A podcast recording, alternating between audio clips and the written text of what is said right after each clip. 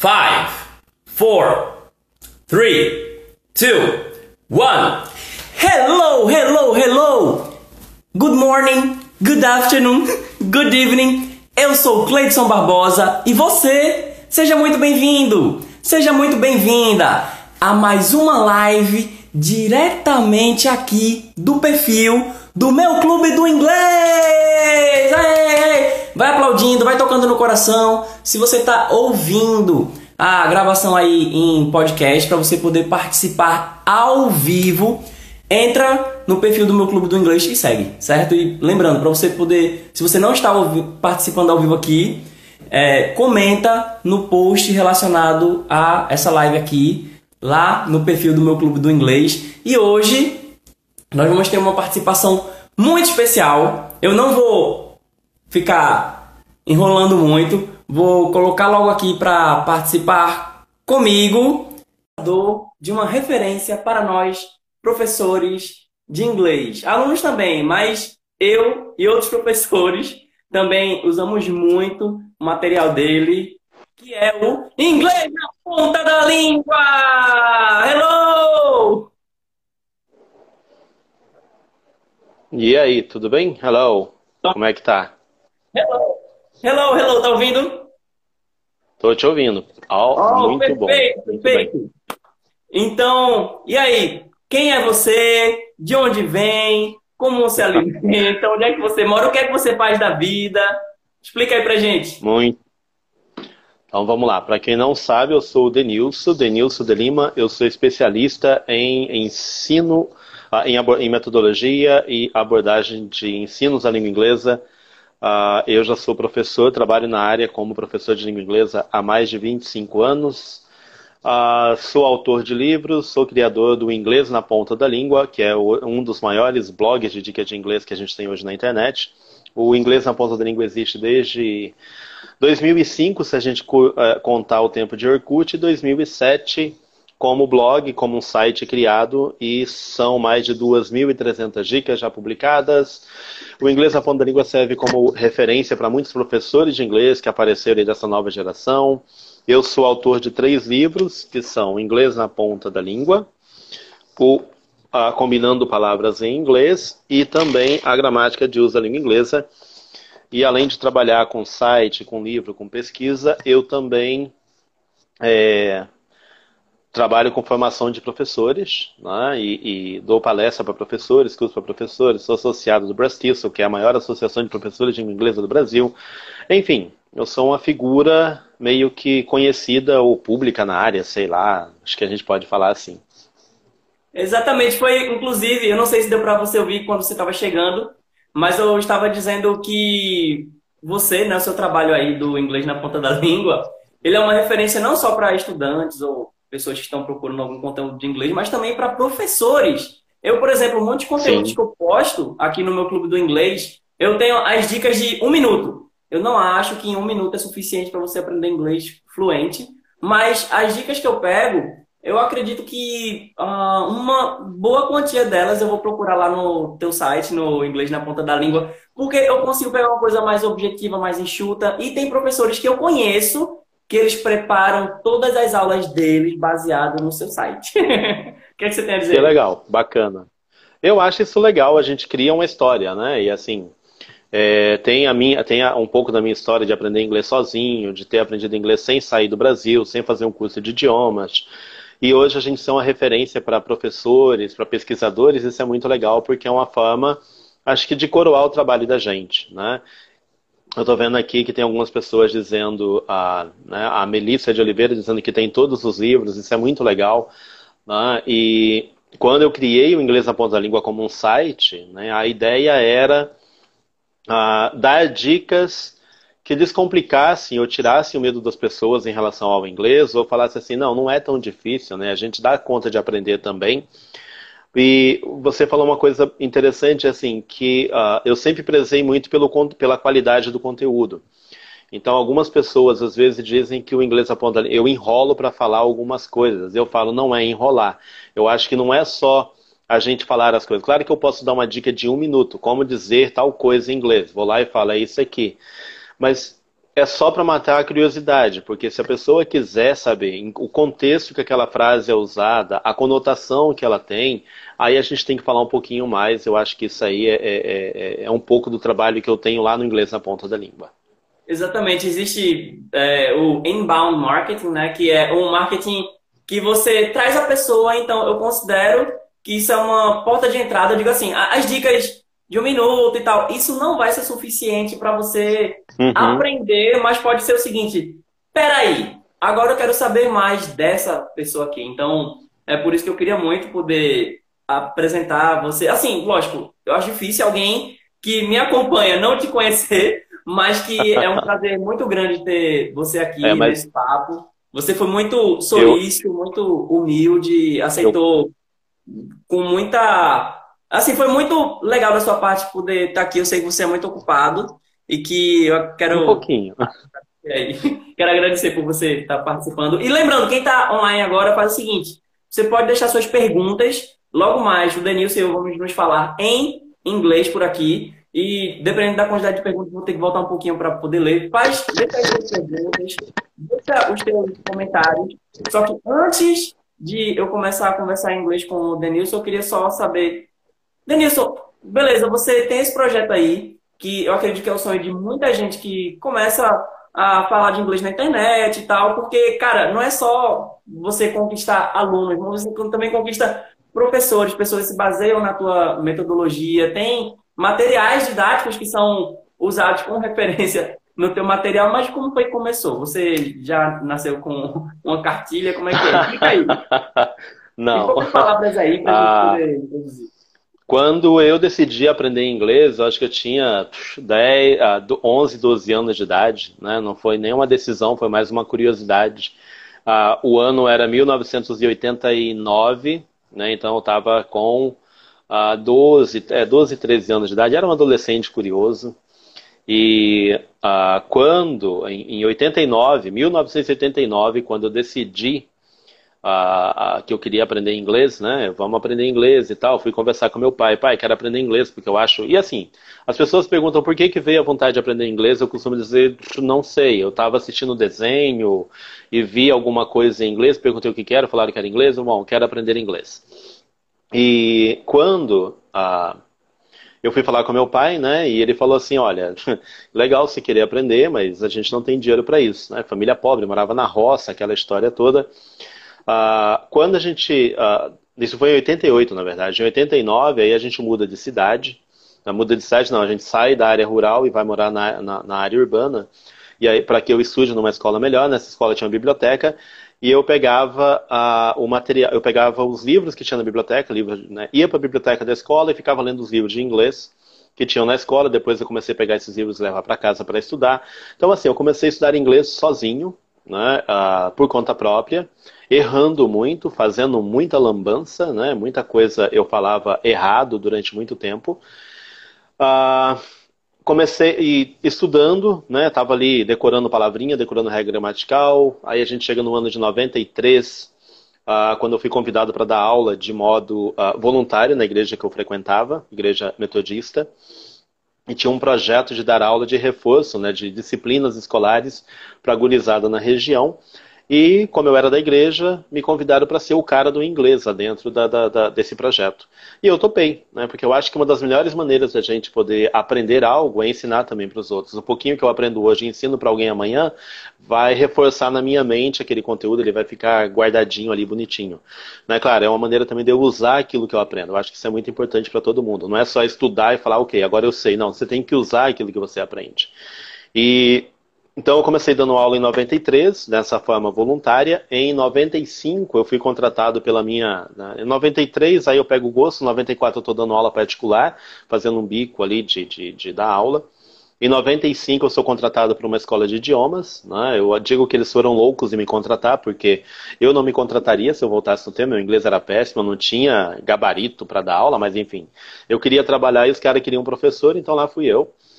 Né? E a partir daí uh, eu fui me apaixonando pela área de ensino de línguas, né, linguística propriamente dito, não é não, letras e tudo mais. Minha primeira formação uh, acadêmica é em teologia, e de teologia, quando eu vi que não, não, não ia dar muito certo para frente, eu decidi me aperfeiçoar com cursos na área de ensino de língua inglesa, né, e aí vira a história. Em 98 eu conheço uma abordagem de ensino chamada de uh, abordagem lexical, lexical approach, e me tornei uma das pessoas que mais divulga essa, essa abordagem de ensino no Brasil, com curso para professores e tudo mais. Enfim, isso é um resumo da minha história como aprendiz de inglês, como eu aprendi e também como eu me tornei professor. Caramba, muito bom. É, para quem já conhece a minha história, sabe que existe muita semelhança. Também comecei a ter contato com materiais de inglês e pessoas falavam inglês na igreja. Fui seminarista, sabe? Eu comecei a aprender a dar aula na igreja, na igreja depois teve contato com pessoas que falava inglês. Comecei a dar aula para me sustentar, especialmente no dentro do curso de teologia, porque tipo não tinha ninguém me sustentando, a igreja ajudava com muita coisa, né, tal, mas é, não, eu não recebia um salário para estar tá lá. Aí, infelizmente, eu tive, eu fui até missionário, missionário, trabalhei com muita gente, trabalho no serviço social e tal, com estrangeiros. Inclusive, a gente já teve até uma das missionárias aqui no papo com a gente, conversando que se tornou uma grande amiga. Só que, como eu precisava de dinheiro, comecei a trabalhar ensinando inglês e foi para letras, linguística também. Hoje eu estou fazendo pesquisa de linguística e por aí vai. Então, assim, é muito legal ver essas similaridades entre a gente. Ah, as, as, histórias, isso é bacana. O povo no comentário tá agradecendo é, muito, né? A é, eu, tô, eu tô vendo aqui no, é, o Elibater ele já acompanha há bastante tempo, né? ele está dizendo aqui, uh, just say thank you, Denilson, hello from Carneiros, Alagoas. Uh, Carneiros é um local que eu estive, quero voltar, com certeza. Eu estou olhando na tela do computador aqui, tá? Uh, a ele de você é um incentivo vivo, um profissional sem comparação, amo demais os dois, que aí no caso ele cita o Ulisses, que é o Ulisses Web de Carvalho, uh, que é do Tecla SAP, e para quem não conhece, o Tecla SAP é assim é icônico porque o Ulisses ele está desde 1995 dando dicas de inglês na internet. Ele começou lá no UOL até que virou a, o, o, o Tecla SAP o, sai do UOL, né, e monta lá sozinho. O Ulisses foi um cara que é, ele ajudou muito, né, assim na divulgação do inglês à ponta da língua quando a gente começou lá em 2007. Uh, ajudou também o English Experts, que é o Alessandro, né? Então assim uh, a gente tinha era, era éramos poucos, né? Quando a gente começou, tinha poucas pessoas. Hoje já tem, assim. É, você falou antes que muita gente. É, é, é praticamente impossível ninguém saber quem é o Denilson de Lima ou inglês na ponta da língua. Mas eu, eu ia falar que, devido ao fato de ter tantos perfis de inglês hoje na internet, ter tanto marketing digital, tanta coisa, as pessoas, muita gente às vezes não conhece o inglês na ponta da língua. As pessoas às vezes acabam caindo no inglês na ponta da língua, não sabem quem é o Denilson de Lima e fazem aquela confusão toda, né? E assim vai. Isso é, é, é, é bacana. É, eu só vou explicar para o pessoal Fazer... aqui o seguinte: quem não quem não estava no começo, nós vamos sim nos falar inglês, esse é o objetivo. Só que é, existe uma parcela das pessoas que não vai poder pegar a conversa toda, né? Então, inclusive, a gente vai fazer uma introdução para poder chegar na nossa conversa em inglês e que eu tô só querendo explicar quem é o Denilson. Eu vou querer que ele explique como que a gente faz para encontrar ele, caso ou alguém não saiba, ou para facilitar o acesso para quem vai ter, porque quando a gente começar a falar em, inglês, algumas pessoas não vão poder acompanhar, tá bom? Então, Entender. Bom. eu vou fazer o seguinte, a, o, vou ler só o comentário agora do Eli Batera. Em seguida, eu quero que o Denilson diga como que a gente faz para encontrar você na internet ou presencialmente, como okay. você fala todas as maneiras de acesso. Em seguida, aí eu vou dar só mais um recado para a gente se falar em inglês e depois a gente volta para o português, tá bom, gente? A gente não vai fechar em inglês, a gente vai fechar em português, mas é mais para a gente poder ter essa, essa acessibilidade também para pessoas que não estão uhum. no nível de praticar a conversação, tá bom? O, o Eli Batera está dizendo, comprei seu curso de pronúncia só porque é seu. E já gostei desde cara também. Preciso seguir. se é que já não digo. Enfim. E aí? É. Bom, o, o, esse curso de pronúncia, eu não sei qual a turma que ele tá, mas teve uma turma ali que a gente teve um, um, um probleminha, né? Mas assim, o curso ele tá ativo. Né? Todos os cursos em inglês na ponta da língua estão ativos. Né? E uh, eu tento ajudar as pessoas de uma maneira descomplicada ali com relação ao inglês. E sobre pronúncia, uma coisa que eu sempre falo para as pessoas é, eu nunca faço um curso de pronúncia, eu nunca pense que pronúncia é para ajudar você a melhorar a fala em inglês. Na verdade, pronúncia é para ajudar a melhorar no listening, mas acima de tudo o listening, né? E é, é, é, eu, eu, falo muito sobre isso, eu conversei sobre isso antes com o pessoal do meu perfil. Mas vamos lá, como é que as pessoas podem encontrar o Denilson de Lima na internet? Geralmente encontro aleatoriamente pesquisando alguma coisa no Google, ah, mas a gente tem o site, que é o inglês na ponta da língua.com.br, inglês na ponta da língua.com.br. Como eu falei no começo, são mais de 2.300 dicas de vocabulário, gramática, como aprender inglês, como desenvolver a fluência, como melhorar speaking, listening, writing, reading, enfim. Tem muito material no site. Tem canal no YouTube, né? No YouTube a gente está aí. Uh, eu não sou de ficar postando vídeo direto no YouTube. Uh, pela, pelo trabalho que dá e, e, por eu não ser tão fotogênico assim, né, tão galã para estar tá fazendo vídeo o tempo todo. Uh, então tem no YouTube Inglês na Ponta da Língua, tem no Instagram uh, Inglês na Ponta da Língua, tem no Twitter Inglês na Ponta da Língua, tem podcast Inglês na Ponta da Língua, vocês vão encontrar no Spotify, Google Podcast, na iTunes, né, no, no podcast da Apple. Uh, enfim, pesquise Inglês na Ponta da Língua, vocês vão achar o Inglês na Ponta da Língua oficial. Está no Facebook, no Facebook nós somos uh, uma das primeiras páginas a estar presente no Facebook quando começou lá em quando teve o boom né, do Facebook em 2010 que começou a, a, a, a crescer né? então assim o inglês na ponta da língua eu diria que ele é ubiquitous ele está em todos os lugares praticamente na internet por isso que o nosso slogan é uh, Learn English Anywhere. Aprenda inglês em todos os lugares, porque além de ser online, você encontra em todas as plataformas e tem dica lá para todo mundo. Legal. Olha, logo tá, mais a, gente vai ler os comentários ah, que estão aqui em português, tá bom? Tá. Deixa eu só. É... A, a Melissa está a Melissa tá dizendo aqui: quando estou desmotivada para estudar, eu vou para o site inglês na ponta da língua para animar novamente. Justamente porque lá, além de dicas de inglês, tem também dicas de motivação. Galera, olha, não desista, vamos seguir em frente, né? E eu falo, pra, eu sempre gosto de falar para as pessoas as minhas, a minha história, as maluquices que eu fazia para poder uh, falar, falar inglês, aprender inglês. Ok, é, é, bom mesmo você ajudar com tudo isso, porque a gente sabe o que a gente tem que fazer. O problema é como encontrar forças para fazer, ainda mais nesse momento que isso aqui está sendo gravado. Tá em tempo de quarentena. Muita gente diz: agora eu vou aprender inglês, ou então agora eu vou fazer exercício todo dia. Então tem que, é, tem que aproveitar. Estão cada vez mais complicados, né? A Martina está perguntando como faz para comprar o curso de pronúncia. Logo mais o Denise vai ter um espaço para poder falar disso mais adequadamente, porque senão a gente vai, vai ter que correr muito com a conversa em inglês. o Fluent English Oficial está dizendo: Your blog is awesome. I always recommend it to my students. O Eli Batera disse Thank que, na verdade, já gostou da minha história. Que legal, Batera. Já gostei de você, só pelo fato de você estar tá dando esse feedback aí, né? Tá tendo empatia com a gente. Ah, bom, tem outros comentários aqui que eu realmente vou ter que passar depois que a gente falar inglês, ou se você quiser comentar em inglês. Gente, se você quer comentar em português, pode comentar em português que a gente vai falar em inglês depois, se for necessário. Depois que a gente voltar para português, aí você pode voltar para alguma pergunta que você não entendeu, ou você pode dizer o que foi que você entendeu da nossa conversa. E se você ainda não segue o meu clube do inglês, é só procurar no Instagram, meu clube do inglês, tudo junto. Tem um site também, meuclubedoinglês.com.br. Tem o meu canal no YouTube, meu canal, o canal pessoal, onde eu coloco os projetos do meu clube do inglês, que meu nome é Cleiton Barbosa, mas é um nome tão complicado é, que você coloca lá, meu multiverso, é uma história, meu multiverso, tudo junto, procura lá, do jeito que tem escrito aí nesse post que você tá vendo, tá bom? Se você tá no Instagram, segue aí no Instagram, meu clube do inglês, e let's go! ok, Denilson, now we can be able to speak English and then we may just talk a little bit, you know, to make people practice their conversation. You may also okay, tell uh, your techniques.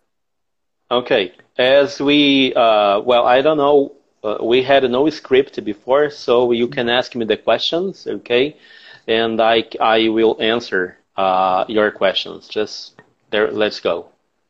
That's great, guys. If you have any questions or any comments for me to share with Daniel? So for people during the live and afterwards, we're going to release a podcast with this live, and then anything that you want to ask, comment, we're going to share it right now. All right. So Daniel, so uh, what what's your practice in your daily basis? Do you still practice English? Do you do that just for work? Do you have any methods? Are you learning another language right now?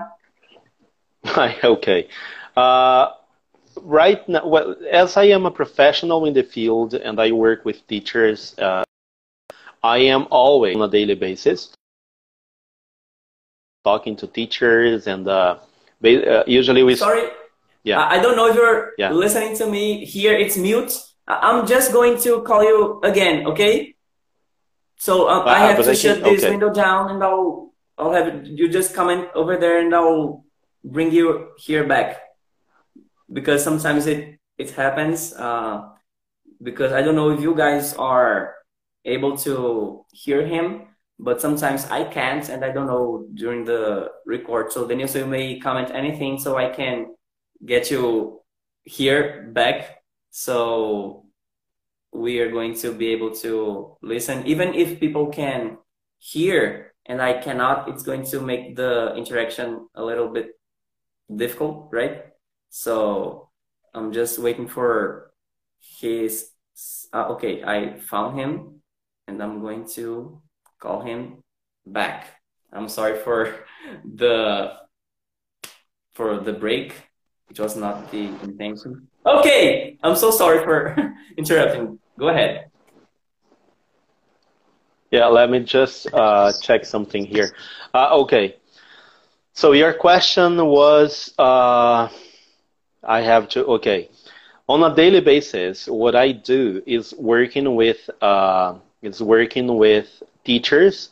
Uh, so I speak English most of my day uh, I don't have the time or I don't take time to study English. Like, okay, now I have to study grammar or vocabulary or things like that. Okay, what I usually do is reading the books that I have here, and it's a lot of books because I uh, carry out researches uh, when I am uh, doing some research on fluent, fluency development, on methods or approaches. This is what I do in a, in a daily basis. I uh, work with some researchers from the USA or England or Australia. Uh, so we share ideas on some uh, things that we are interested, like corpus linguistic, development of American English language, and uh, you know things like that. So this is what I usually do.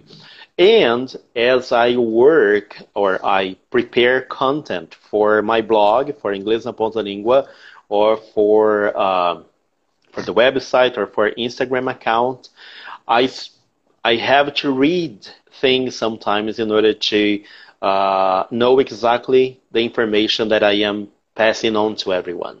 So this is what I, I usually do uh, when it comes to English. Okay, so I don't have a formal studying of the language, but I am in, uh, in constant. Uh, I am const- constantly uh, making use of the language. So this is how it works. Okay, so you're still using the language the whole time, right? It's not something that you just recorded and now you're pressing the play. No, it's present no, no. in your daily basis, right? It's part of your yeah, life. Yeah, my daily right? basis, yeah. Yeah. And sometimes I have friends who are entrepreneurs. Uh, they have businesses, they have their companies, and uh, sometimes they get they they have I, I do this only for friends okay? It's not for everyone. It's not part of it's not my profession. Uh, it's not how I make money. Uh, so uh, well uh, so sometimes these guys these friends of mine they get uh, they receive or uh, some people from the USA or China or England in order to make businesses uh, and they call me to be the interpreter so I do this only for friends. It's not to everyone. Of course, they are going to pay me because, as you know, business business is business. So uh, I charge them. They pay me. There is a confidentiality thing because I cannot mention what is discussed in these conversations.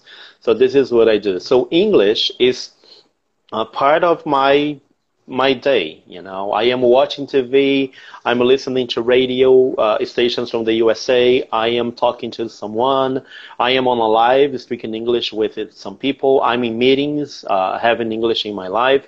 So I am not only an English language teacher, but I am also a business person. So I have to speak English with everyone. And what would you tell people about English in your routine? I mean, if the students want to learn English, how should English fit in their routines? What would you say about that? Okay, now I have to go back to when I was a learner of the language. Okay, when I was studying, when I started uh, back in the 1990s. Uh, the things that I did in order to improve my English was, uh, but this is a thing that I, I, I I tell people all the time uh, when they ask me this question. Uh, I had English in my uh, everyday life, in my routine. Uh, so because I was not only studying English, so there uh, I didn't have a time. Okay, now I'm going to study English, and the rest of the day I'm not going to practice what I've been learning. So what I what I had was a mentality. I had this habit, you know, this thing that I had to put in practice everything that I was learning. And how I did that, anytime I was a, on the bus going to work or school, I would try to describe someone in English or the place where I was. So, for example, if I was in the waiting room uh, of my dentist or uh, doctor, I would describe the room in English or someone in that room in English. If I was in the line uh, at a bank I would try to describe the place in English or someone who were in there. I used to have a journal. I don't know if everybody is uh, aware of the word the journal, but in Portuguese we say diário. I had a kind of diário journal uh, that I would write the things like what I did in that day. Okay, so today I woke up at blah blah blah time.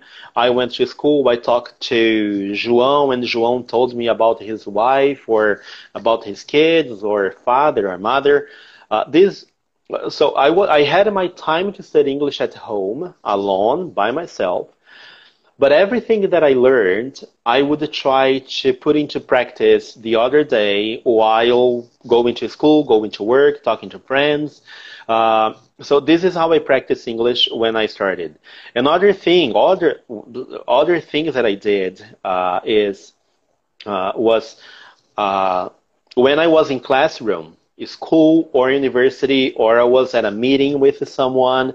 I would try to take notes in English. So the person or uh, the person would be speaking in Portuguese, but I would I was trying to translate what the person was saying in English. So the main points I would try to put in English uh, in my uh, uh, in the papers that I had at hand. So this is how I practice English, and this is the tip that I give to everyone. Uh, you may not uh, people complain that they don't have the time or they don't have how to practice English. But what you have to do is to practice in your mind because this is what really matters. Okay, uh, back in the 1990s, I didn't have someone to speak English uh, with me, so I would speak to myself. I would uh, have English in my mind in order to remember the words or the grammar or anything that I was learning. So this is uh, the the piece of advice that I give to everyone. That, that's very good. That's similar to what I did because when I started, I didn't have internet, I didn't have computer, I didn't have smartphone. I just had books. I had people that I had to seek to have any answers, and that's all I had. And one of the things that I'm doing today is, for example, when I go to church, and they say a passage of the Bible, so I go to that on another language, for example, Spanish. so uh, I would suggest to you if you have this kind of routine, so uh, I can compare what's what's being said in Portuguese to what I see in English. And mm-hmm. I have other comments here. Eli Batera was saying that he thinks that he used to think before he knew you that he was supposed to know every word to have the whole dictionary known before he start he starting to speak and then he knows why uh, he shouldn't do that because that's probably why most Brazilians don't speak uh, English. Uh, and he's saying that it's a relief that he can make more mistakes without any fear. Uh, Professor Wallace Madeira is saying, how can we do better? Uh, how can we improve our listening? So, what would you tell Wallace Madeira? Well, like I said before, uh, one of the things that you can do in order to improve your listening is studying pronunciation. Because when you study pronunciation, you are learning how native speakers really speak English. So, for example, when you are reading a book, uh, you are going to you are going to uh, you are going to read like, "What are you going to do tomorrow?" But when you study pronunciation and you learn that uh, naturally, they say what you're gonna do tomorrow. Uh, you are you are learning how English is spoken and how you are going to listen to that. Okay, so this is one of the tips that I give to everyone who wants to improve their listening is to learn pronunciation, natural pronunciation. I'm not talking about learning the th sounds or the difference between uh, seat and sit or beach and bitch or man and man. So this is not what I'm talking about here. What I'm talking about is you have to learn how uh, the words connect when people are speaking. So I can speak English the way that I am speaking English right now. Uh, is because I'm with a group of learners who speak Portuguese and they may have problems in understanding everything that we say. So that's why we slow down a little bit, okay? But when I'm talking to someone who can speak English like a native speaker, I don't care the way that I speak or the way that I put words. I just say things the, way that I want to. And it could be American or even with a British person because uh, sometimes when you're talking to someone who speaks British English, you've got to get the way that they speak to. Okay, so this is what we do. So basically, this is what I usually tell people: learn, uh, learn the pronunciation, the natural pronunciation, and also get involved with the language. Listen to English and try to understand not word for word, but the context that is being uh, uh, of the topic that is being uh, said in, in, in the piece of listening that you are listening to. That's it. Yeah, that's good because um, when we learn how to, uh, when you learn the phonetics, it's easier for you to recognize it. And when you practice, the more you practice, the more you get familiar to it. Someone said that you should be familiar to that. And when you listen from the inside out, that's a, an interesting phenomenon because you can relate to that as something which is inner. And then it's mm-hmm. easier for you to recognize uh, tina is saying hello patinho greetings from belgium from tina and stein. My wife to be knows uh, you for a long time and she knows i speak english pretty well so she wants to say hi from europe Hi, hello, hugs for you too. Patinho is one of my nicknames. Some people call me Anjinho, okay. some people call me Patinho. I, it's a lot I had one. Nicknames. Go ahead. Yeah, I have this Johnny Johnny Grohl, I guess. He's saying, uh, listen to songs, listen to movies, CNN, etc. Uh, this is what I said before. You have to get involved with the language, listening to the language, uh, and it's not the, the, the main point here is you don't have to listen trying to understand everything. Like I said, it's not a word for word, but it's to get the context uh, of the conversation, what is being said. Okay. Then he said, uh, books two. First of all, you got to be familiar with the sound. Yeah, but it's not only with the the the, uh, the small sounds of the language, but also with the connected speech, uh, intonation because English is an, a language with intonation. Uh, sentence stress, word stress, this is very important when it comes to listening, right? And uh, he says, I'm used to listen listening to movies. Yeah, okay. Uh, this is uh, awesome. Then we have Elibater again say, when I've watched Denilson's book for the first time, I was shocked because before I don't have the whole thing in there. Uh, okay. When I okay, I thought that I should be perfect, but no, nobody's perfect. Oh, I, I got so excited Oh, like sorry, that because yeah, sorry, I'm sorry. this is It's mute again. Uh, I'll call you back again. I'm, I'm so sorry. it sometimes happens. I, I Uh, told you before, so uh, I'll have to call you again. Okay, you just comment over there, and it's easier for you for me to call you back. I'm so sorry.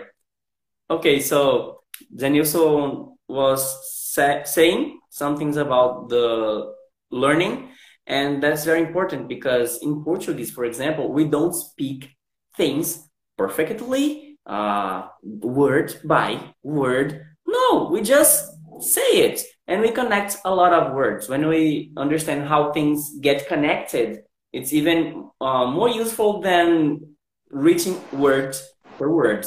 Okay, Dave, so let's get back to your to your talk. I'm so sorry. Yeah, I can't even remember. Uh, I was I, I guess I was talking about uh, a comment here. Ah, yeah, words. it's the thing about being perfect, right? That uh, Eli Bateri was saying. Uh, this perfection thing uh, is one of the things that I think it's uh, that makes people uh, makes people give up learning English. You know, because some people they wanna they say, okay, I'm just going to speak English when I speak like a native and make no mistakes. There is no such a thing like becoming a native speaker because you are not a native speaker. You are going to have your accent in the language. You are going to make mistakes. Uh, you are going to sometimes you are going to get like stuck because you don't you can't think of a word how to express that in English.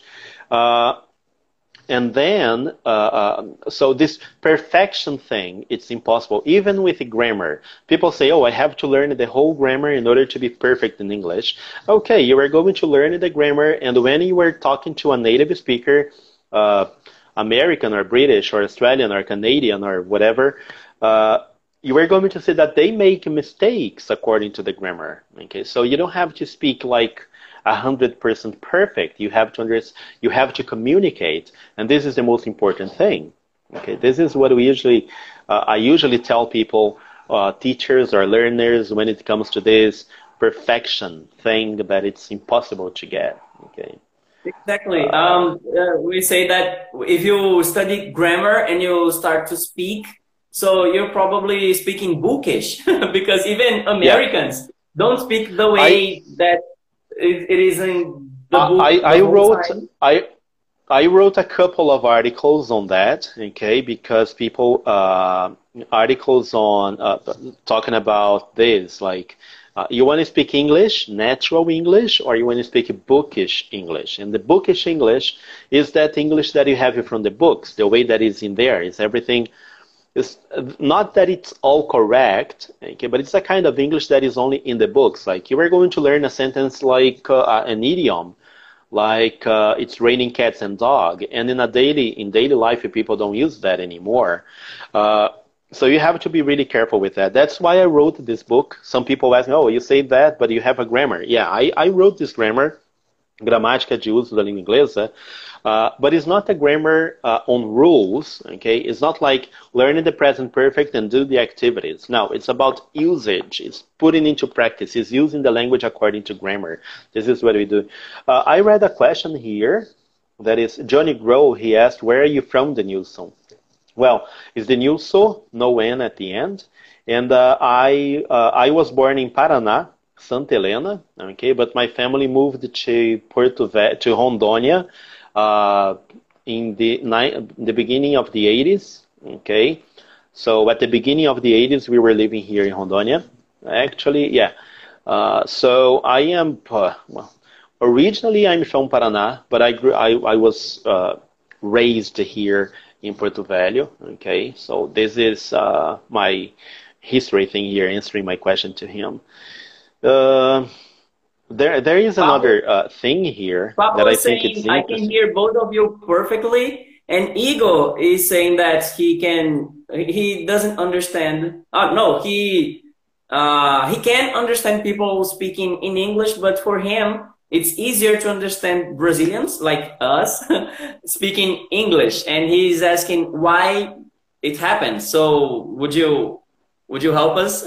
I can't say something, but I would like to hear your answer on that. Okay, well, uh, this is a common question that people ask us uh, in the field. Okay, so why I can understand a non-native speaker of the language doesn't matter if it's a Brazilian or an Italian, a Greek, uh, you know. So I can understand I can understand a non-native speaker uh, uh, uh, Uh, uh, uh, better than I can understand a native speaker. And why is that? Because non-native speakers and well Brazilians here, as he mentioned, uh, we we we don't speak English the way that a native speaker does. Okay, we just speak English. We communicate. We try to be careful with the way that we pronounce the words, the words that we use, etc., etc., etc. But when it comes to a native speaker, they are going to have their own intonation, their own way of speaking, their mannerisms that we could put like that. Uh, so this is what happens. So uh, this for me is like a huge mistake because sometimes we're going to listen to someone who is not a non-native speaker or who, who, who is a non-native speaker and we're going to think oh i can't understand that guy speaking. Okay? So this is a kind of thing that you have to the, we have to uh, to listen to both english in order to understand okay? There is no uh, no studies on that to prove or not. Well that's it okay I have uh, just one thing here. I have two guys, okay? They were my students and they are here right now. That is Edu, Edu Pilis, uh, and Milena Pinheiro. So thanks a lot for being here with us, guys. Cool. Uh, Johnny okay. Grow is saying again, the more the more you speak, the, the, the get you get. That's it. The more you speak, the more you learn. Okay. Uh, so and he also says, uh, I also I always tell my students uh, when they tell me they go to the U.S to go to bars, restaurants, etc. Yeah, this is a thing that I usually tell people as well. If you go to the if you go to the USA, if you go to the UK or any English-speaking country, you have to get involved with the people, the locals. Okay, so some people go to England and they start living in a community with a lot of Brazilians. So they're not going to practice English the way that they, they want to. They have to get involved with the people. Okay. This is what you have. Yeah, so like, people think it's kind of uh, a kind of prejudice or it's kind of uh, bad because you're not with people from your nationality. But if you're going there for the culture, for the language, the more you are with Brazilians, you you have the illusion that you're practicing. But actually, if you get lost where there's mm-hmm. no Portuguese speaker, you're going to have much better results. For sure. Uh, T, uh, T, uh, let me see. Leandro Acelino. Hey guys. Hi guys, I'm from Pernambuco. Me too, Leandro. I'm from Recife, actually from Janga, Paulista. And we are here with uh, with Denilson from Inglês na Ponta da Língua. And Valdeci Alemão says, the more you listen to native speakers, the more you get used to the language, right? Well, no, no, no, no. Where? Oh, sorry. Uh, Valdeci Alemão saying the more you listen to native speakers, the more you get okay. used to the language, right? That's it. And the new song. Uh, as we were saying, we have a, a little bit common um, background and I had to start learning English before everyone had internet. I know not everyone has internet right now, but uh, how would you compare the possibilities before? How did you have to learn English with your what oh. you had on your reach, and now what's now you can do that. Now you have access to that, and most people still live like we were in the 90s. Okay. Uh, back in the 90, 90, 90, uh, 90 uh, yeah, 1980s and 1990s, uh, we didn't have all that technology to help us to learn English or to practice English that we uh, wanted to learn. So, uh, well, you could maybe you could have if you had a lot of money, but in Brazil that was impossible. And I am speaking uh, about the 1990s when I started. So I got I have here what I had when I the first books that I had uh, were these books here. Uh, Essential Grammar in Use was my first book, my first grammar. I also had this uh, Gramática Prática da Língua Inglesa, uh, and I had a dictionary by Amadeu Marques. There, uh, I don't have the cover anymore, uh, but I had this dictionary here, which is uh, English Portuguese, Portuguese English, and uh, you know, these were the books that I had. So we had to save money to buy things that we wanted to. So I also had uh, well, when I started working as a teacher, uh, after I guess in the 19, 1996, I started buying the uh, Speak Up magazine, which was a magazine with articles in English, and they had a, a, a, they had tapes like this. Okay, for those who don't know, this is a tape, and uh, basically that was that, that is the things that I had. So I had to use the things that I have at hand.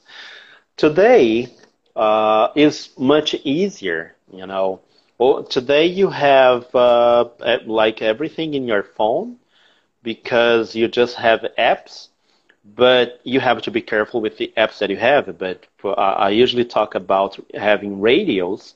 So I have an app for, for listening to a radio from the radios from the U.S. Uh, uh, at that time, I had to use a huge uh, uh, radio in order to listen to BBC Learning English, which was very hard.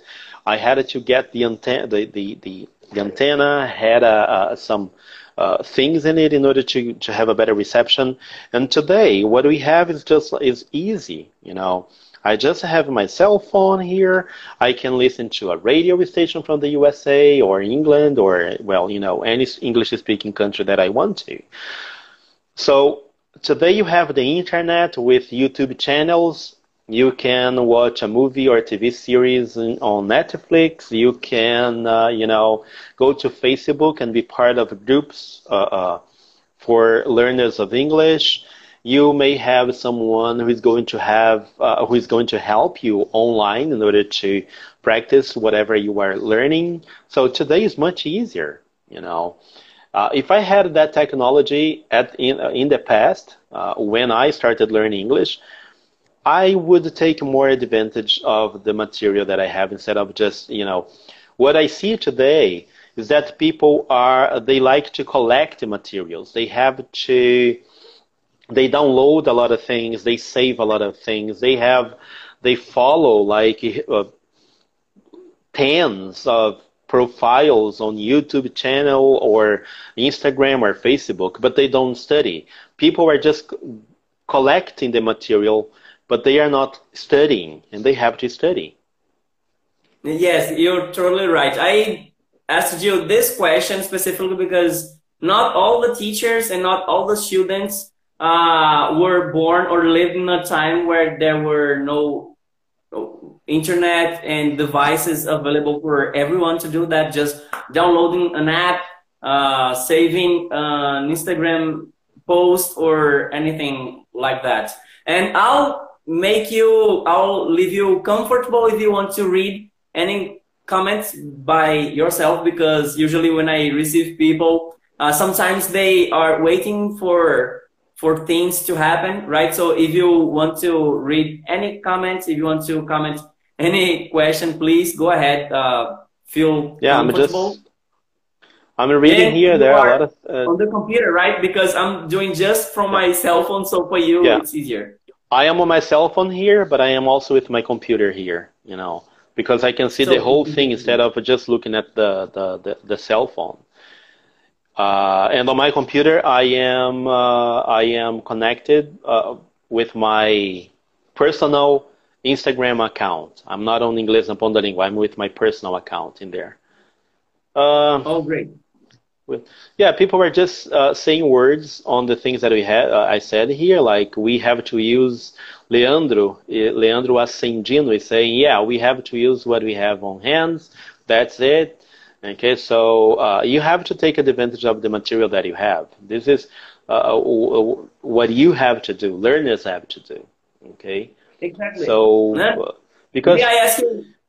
Oh, go ahead. Yeah, go on. No, ask it. Shoot okay, it. I would say that people are always concerned about, for example, uh, which accounts of English to follow, which books, which apps. So, but what most people don't know uh, that is that most of the entertainment that you are doing today, you can do that to improve your English. What would you say about that? You mean uh, making use of the entertainment that we have? Uh, I, I don't yeah, get. I, I don't get. People want. I know. I want technical books. I want apps to learn English. I want accounts on Instagram which teach English. But people are always so concerned about teachers, technical materials, but they're always. I mean, many of them are on yeah. Netflix playing video games. What would you say uh, for these people? I, I, I have, uh, uh, I guess that that is part of what I said before. Uh, people are more interested in having materials, in having things, okay, instead of just instead of studying, uh, instead instead of putting into practice what they are learning. So uh, the advice, the piece of advice that I give here is that they have to study, they have to practice, they have to get grab one a book and uh, study that book. You don't need hundreds of books in order to speak English. Uh, you can learn uh, from one book. After you study that book, you go to the second book, and then you go to another one. You go. Uh, you have a website, a YouTube channel, for example, a teacher that you are comfortable with, in order to listen to that guy, to pay attention to what he or she says. So this is what you have to do. You don't need a. There is no need for a lot of things in there. Okay, so basically, this is what I say. Uh, it's more a thing of attitude, uh, or let's put it like quality is uh, time studying instead of quantitative, instead of number of things. Okay, like Johnny Gross says here, study their asses off. That's it. This is what they have to do. They they got to study hard. You know. Uh, I I read a comment here that I, I don't get. I have this Leo Zambrano 1980, and he says strong accents. Wow, strong accents. Wow. Yeah, I, I, don't know what he means.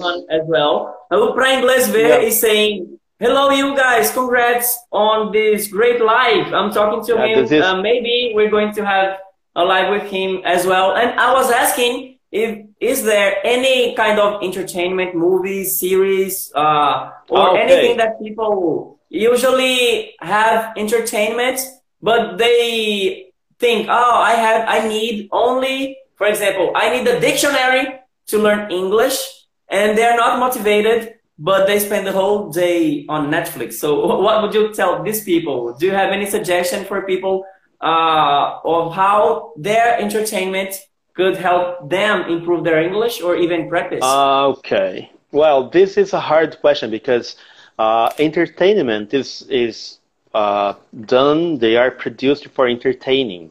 They are not produced for teaching, for helping people to learn a language. Now, teachers or English language teacher, uh, uh, English language teachers, professionals in the field, we make use of these materials as resources in order to teach something and to help people uh, have uh, a taste of real English. Okay, some well if movies and tv series are really real english because uh, you know there is a script they change the whole thing so it's not so natural as people think it is but anyway it's a resource that we have so uh, what i tell what i usually tell people about this is that uh, netflix or uh, basically netflix or songs they are not produced made for teaching. They are prepared, they are produced for uh, entertainment. Of course, you can use a part of that uh, content in order to study, to learn something, but you are not going to use the whole thing in order to learn English, okay? Because you are going to learn from other sources, from other materials, from other things that you have. That, that's a good point because we always recommend people to, uh, for example, if you're going to watch a series, why don't you put that in English? But yes, uh, you cannot base your learning 100% on that. Like, oh, I am watching movies in English and that's all. If you don't study, you don't learn it, right? So that's a good point of view. It's good to for you to share that with people. Is there anything else that you are seeing that you want to comment? No, not right now. Just uh, uh, random comments in here, basically that. Okay. Okay. so uh, you said that you are always among a lot of books, and you showed some books that helped you starting in in this mm-hmm. journey. But nowadays, today, what books would you recommend for people uh, if they're whether beginners or if they want just to improve their English. Do you have any books to suggest people? Yeah, there there is a book that I was talking to a group of people the other day. That is this one here, uh, Como Dizer Tudo em Inglês. Uh, I think it's a great book for people who want to learn a lot of sentences in common situations in English. And, uh, well, for like uh, telephone calls, talking about sickness, or comforting someone, shopping, proverbs, dining, going to a restaurant, understanding people, comparing things. So it's a great book. It's the one that I recommend people to have, okay, if they have the money for it. Uh, there is uh, the MP3 files that you can download from the, the website of the uh, from the publisher. Uh, yeah, this is a book that I would recommend people uh, if they want to practice a little bit more. This is for beginners or intermediate learners. Now, if you are an advanced learner, I would recommend books on uh, uh, um, like uh, American accent training or uh, um, advanced. Oh, I forgot the name, but it was here. But it's uh, advanced pronunciation English for advanced learner uh, pronunciation for advanced learners of English. I guess that's that's the, the, the title.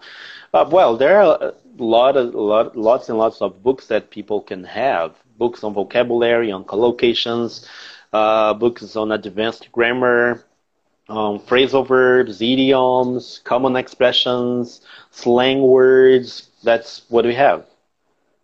Uh, and I want to say something also in addition to what we were saying before because uh, people are i said that people are always recommending things uh, that you can do to practice while you have entertainment. I wanted to know your opinion about that. I said something but what i say is not anything people anyone who is listening to it.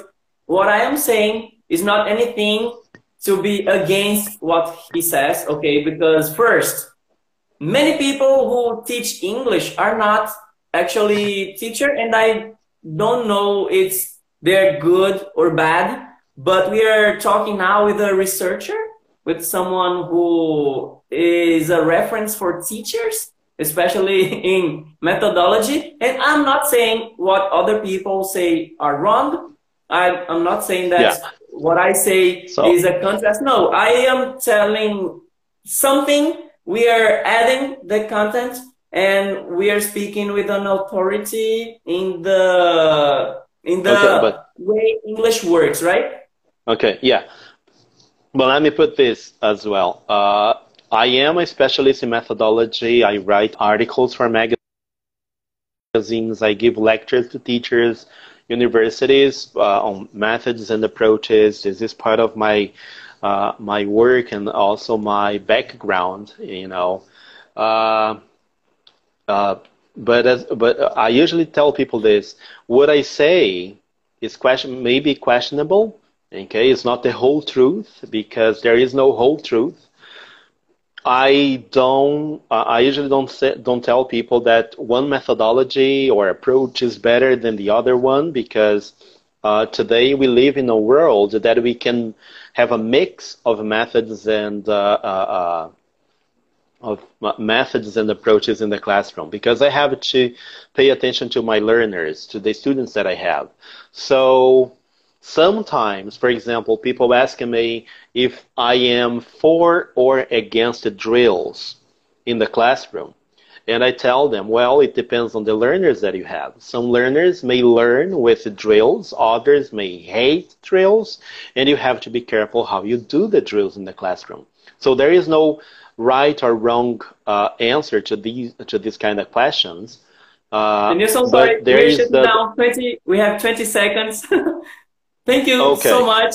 uh, and guys, follow Inglês na Ponta da Língua, and I'll talk to you later, Denilson. Thank you so much. Okay. Well, take care. Take care.